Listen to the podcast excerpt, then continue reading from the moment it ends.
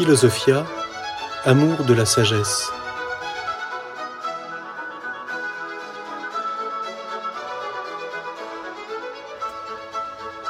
L'histoire de la philosophie.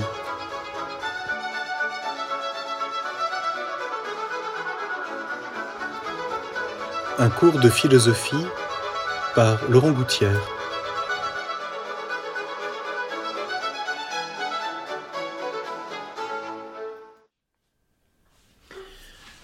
Ce qu'on appelle euh, classiquement la philosophie moderne, c'est cette période qui va grosso modo de Descartes à Hegel, qui donc, euh, si je puis dire, est le développement de l'histoire de la philosophie du XVIIe siècle, l'époque de Descartes,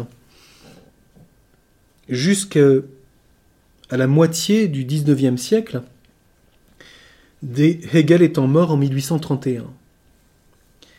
Et il est vrai que après cette période de la philosophie moderne, on verra comme un éclatement de la philosophie, ce qu'on a appelé la postérité hegelienne, aussi bien de droite que de gauche. On parle des hegeliens de droite, des hegeliens de gauche, et qui vont, nous y reviendrons ultérieurement, euh, se développer dans différentes, euh, j'allais presque dire, applications de la méthode hegelienne, mais euh, marqué par cette euh, réflexion euh, dont le système et la méthode dialectique sont la clé. Et donc il faut s'intéresser avant tout à cette période-là, de Descartes à Hegel, comme bien sûr une période là aussi extrêmement vaste et très riche. il y a autant de, de penseurs d'une importance très grande, comme Kant, comme Fichte, comme Schelling. Mais je voudrais dans ce, premier panorama me contenter de montrer un petit peu les, enjeux de cette période. Étienne Gilson, que j'évoquais euh, euh, dans une causerie précédente, a dans un ouvrage qui s'intitule Index scolastico-cartésien montré que Descartes utilise encore le langage de la scolastique décadente et donc demeure euh, un héritier de cette pensée à tel point que on sait bien qu'il y a des versions des œuvres de Descartes en latin et ensuite en français. C'est intéressant que Descartes nous montre lui-même ce passage, les, les textes latins et les textes français. Et donc, jusque dans la langue elle-même, il utilise quelque chose qui présuppose un héritage extrêmement dense et, on peut le dire, lourd à assumer, de toute la pensée euh, théologique et scolastique. Et Gilson souligne, dans ce petit ouvrage, que, en reprenant les mots de la scolastique, Descartes leur, donne, dans sa philosophie, un sens qui peu à peu est différent. Il y a donc bien, je dire, un basculement. Descartes, il le dit clairement lui-même, a voulu se séparer de l'influence de la théologie, dont on a vu dans cette période qui précède la période moderne proprement dite, combien elle est complexe et pour une part torturée, y compris avec ce, cette euh, apparition de la réforme protestante dans les terres, premièrement, de langue allemande. Cependant, il y a bien un tournant, en ce sens que Descartes se situe explicitement en dehors de la lumière propre à la foi. Et veut, au fond, c'est son épître dédicatoire euh, dans les méditations euh, qui le fait comprendre, qui le dit explicitement, il veut réaliser une apologétique philosophique. Ce texte adressé à messieurs les docteurs de la Sorbonne, qui sont des ecclésiastiques, dit explicitement que ces méditations sont écrites pour prouver aussi certainement que les mathématiques peuvent le faire, avec une certitude absolue, ce qui concerne l'âme et ce qui concerne Dieu, qu'habituellement, dit Descartes, on réserve à la théologie chrétienne. Il y a là évidemment quelque chose de tout à fait intéressant et pour une part de très juste. Dire que la question de Dieu n'appartient qu'à la foi et donc à la théologie chrétienne, et de même l'âme et son immortalité, n'est pas juste, puisque ce n'est pas proprement l'objet de la foi chrétienne que de dire que Dieu existe. La foi chrétienne porte sur le mystère trinitaire et le mystère de l'incarnation de Dieu, mais l'existence de Dieu est une question qui est posée indépendamment de la foi. Et donc il est intéressant que Descartes veuille, si je puis dire, redonner une forme d'autonomie à la philosophie. Et pour cela, il veut lui donner un point de départ qui ne soit pas celui de la théologie. C'est peut-être là où nous comprenons, j'ai essayé de vous dire à plusieurs reprises que l'approche d'un philosophe demande qu'on comprenne son point de départ et là où il va, et là où il arrive. Le point de départ de Descartes, voulant se séparer de l'attitude théologique qui, comme on l'a vu, part de la foi, c'est de partir du sujet pensant.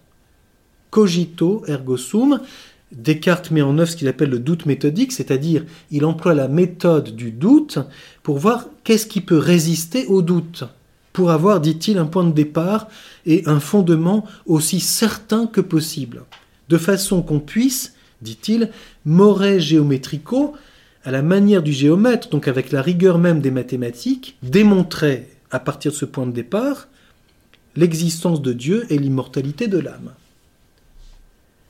Et donc, ce point de départ est très important pour comprendre l'esprit de la philosophie moderne. Ce que Karl Barth, dans un petit opuscule, enfin plus exactement dans un chapitre de son Histoire de la théologie protestante, euh, consacre à la pensée de Hegel et que Karl Barth dit que Hegel est le Messie annoncé par le prophète qu'est Descartes. Autrement dit, il emploie en bon euh, euh, protestant un langage biblique pour évoquer l'esprit de la pensée moderne en disant l'esprit de la philosophie moderne, c'est ce que prophétise Descartes, c'est-à-dire le point de départ dans le sujet pensant, philosophie de l'esprit, je pars non plus de ce qui est, mais de je pense.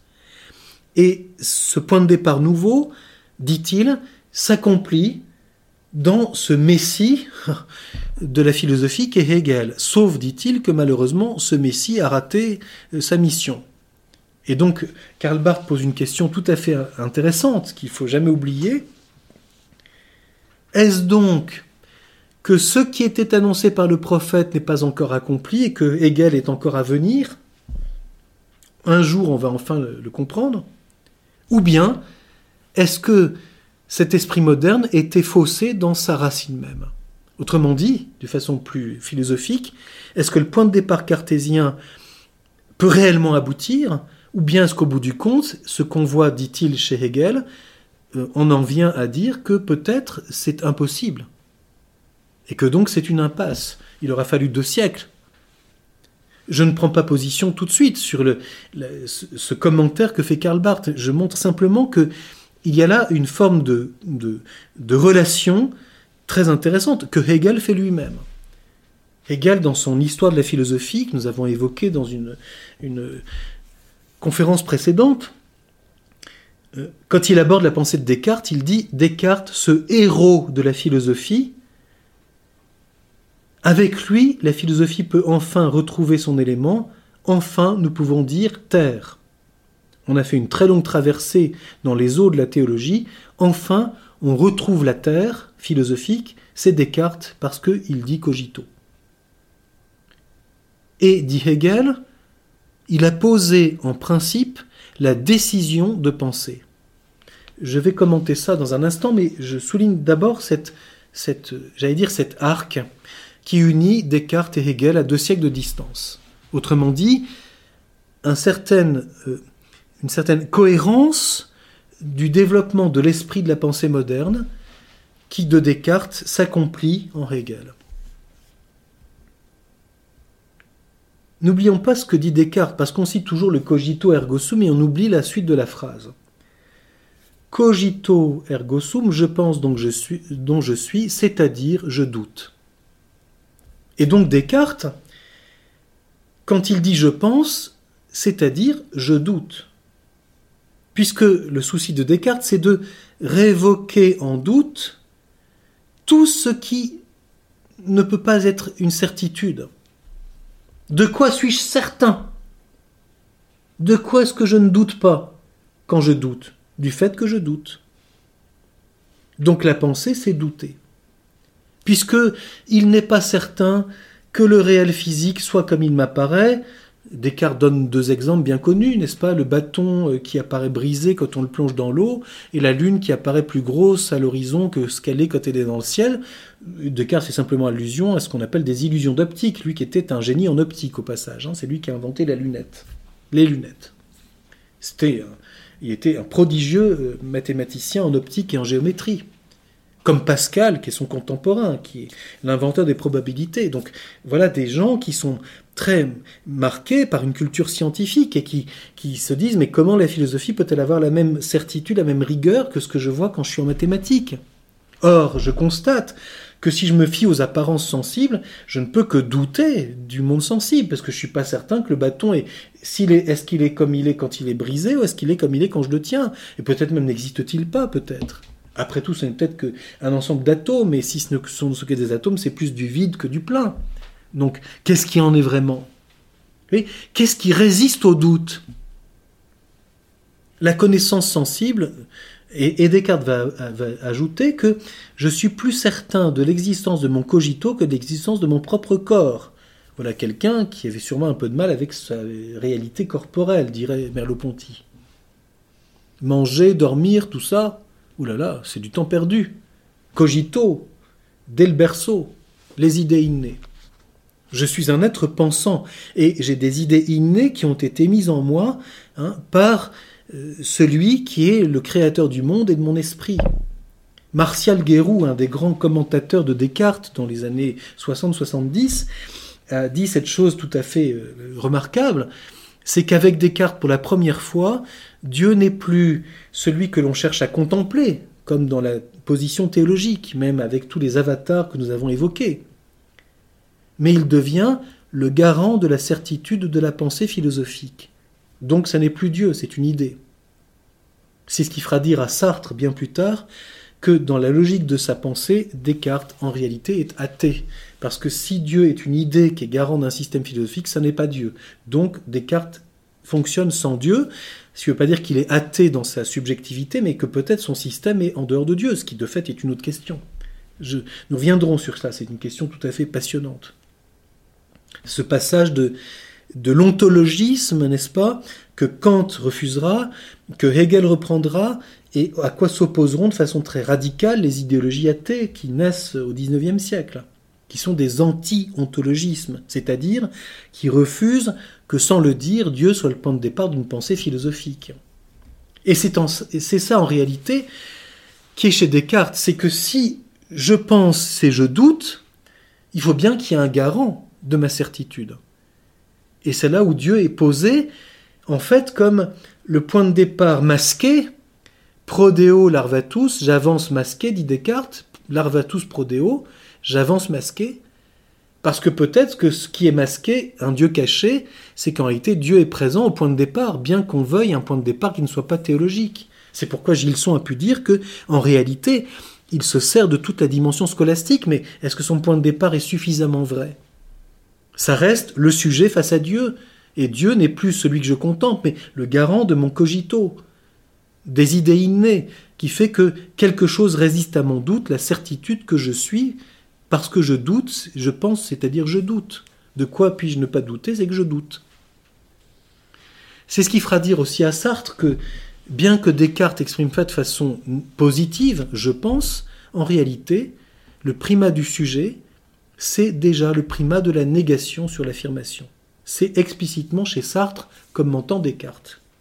Dans son, son introduction euh, à l'ouvrage qu'il a consacré à Descartes, une anthologie de textes de Descartes, où il fait une préface, et il dit dans cette préface que le primat de la subjectivité pensante, tel que on le dit couramment au sujet de Descartes, le primat du je pense sur le ceci est, c'est en réalité le primat de la négation.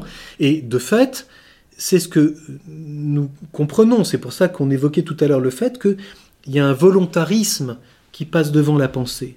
Car si on se situe du strict point de vue de l'intelligence, l'intelligence s'exerce face à ce qui est. Et donc l'affirmation est nécessairement première. Ceci est, et la négation est un être de raison. Si je décide que la pensée est avant l'être, c'est un acte de la volonté qui passe, subjective, qui passe avant le réalisme de l'intelligence.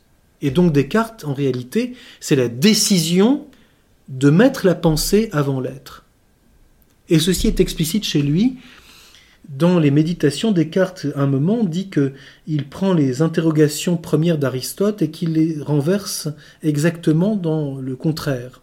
Aristote dit ceci dans euh, les catégories, dans la métaphysique, notamment euh, au livre Zeta,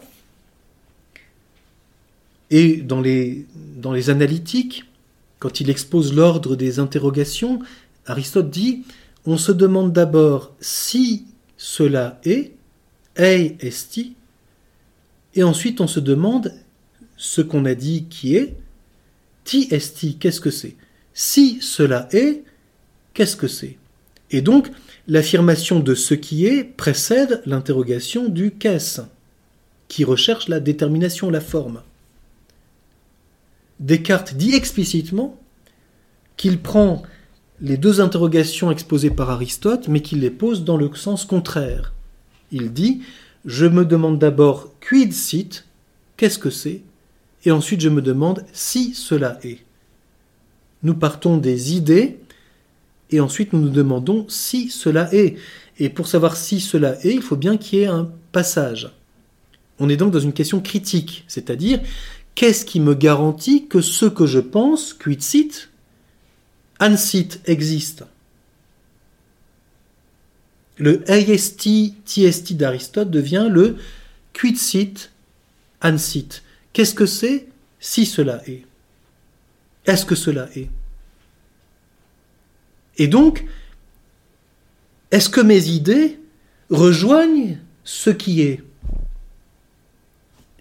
Le rapport à l'être n'est plus un rapport direct d'adhésion qui comporte une évidence, mais un rapport critique de certitude. Suis-je certain que ce que je pense correspond à quelque chose qui est? Autrement dit, c'est le problème de la vérité, mais qui est posé d'une façon critique. Et pour Descartes, l'intermédiaire, c'est Dieu, qui a mis en moi ces idées et qui est le créateur du monde physique, de la réalité extérieure à moi. Et nous retrouverons cette manière de poser le problème de la vérité de façon critique dans toute la pensée moderne. Chez Kant, ce sera les formes a priori, le noumen demeure inconnaissable, etc. Je ne rentre pas dans tous les développements pour le moment. Mais il faut bien comprendre cela. Et peut-être ceci vient-il du fait que la pensée moderne doit trouver son fondement. Donc elle a une question critique à la base extrêmement forte, parce qu'il faut bien arriver à se libérer du carcan théologique. Et donc critiquement, on se demande comment est-ce possible de penser sans la foi, indépendamment de la théologie. Et d'autre part, on a, si je puis dire, en concurrence et en modèle, en, en, en rigueur devant nous la connaissance mathématique et scientifique, la philosophie peut-elle être au même niveau? Il faut prouver Dieu moré géométrico, aussi certainement que les mathématiques ont une certitude. On veut donc rationaliser la philosophie, qu'elle ait la même rigueur rationnelle, alors que peut-être elle est d'un autre ordre, ce qui ne veut pas dire qu'elle est simplement symbolique ou poétique. Ça, c'est l'erreur de l'herméneutique la philosophie a une autre rigueur, tout aussi forte que la, que la science, mais elle relève non pas de la raison seulement, contrairement à ce que diront tous les philosophes de l'idéalisme allemand, mais de l'intelligence, la fameuse distinction des Grecs entre logismos et nous, entre la raison et l'intelligence. Chez les latins, ratio et intellectus. C'est un point extrêmement important. Chez Descartes, Bien que pour Hegel, la raison soit chez Descartes sous la forme première de l'entendement, c'est ainsi qu'il l'entend, Verstand en allemand, Hegel va prétendre, lui, accomplir Vernunft, la dimension de la raison. Je disais donc que Hegel verra, lui, Descartes comme le héros de la philosophie, en ce sens que il a décidé, d'une façon courageuse, ce cavalier a décidé, c'est ce qu'il dit, hein, de, ce, de ce primat de la pensée et donc de la philosophie de l'esprit. Ceci aboutira chez Hegel à un, rapport à la vérité que nous avons évoqué précédemment comme, système et comme totalité, mais il est intéressant ici, dans la même ligne de ce que nous venons de dire, de mentionner la précision suivante. Hegel considère que la philosophie, c'est le développement sérieux du concept. Et la vérité, c'est donc pas, comme le disait Aristote, ou comme le repris la théologie médiévale, en tout cas chez saint Thomas, l'adéquation de l'intelligence à ce qui est. Veritas, dira saint Thomas, c'est adéquation intellectus ad rem. La n'est pas identité, attention.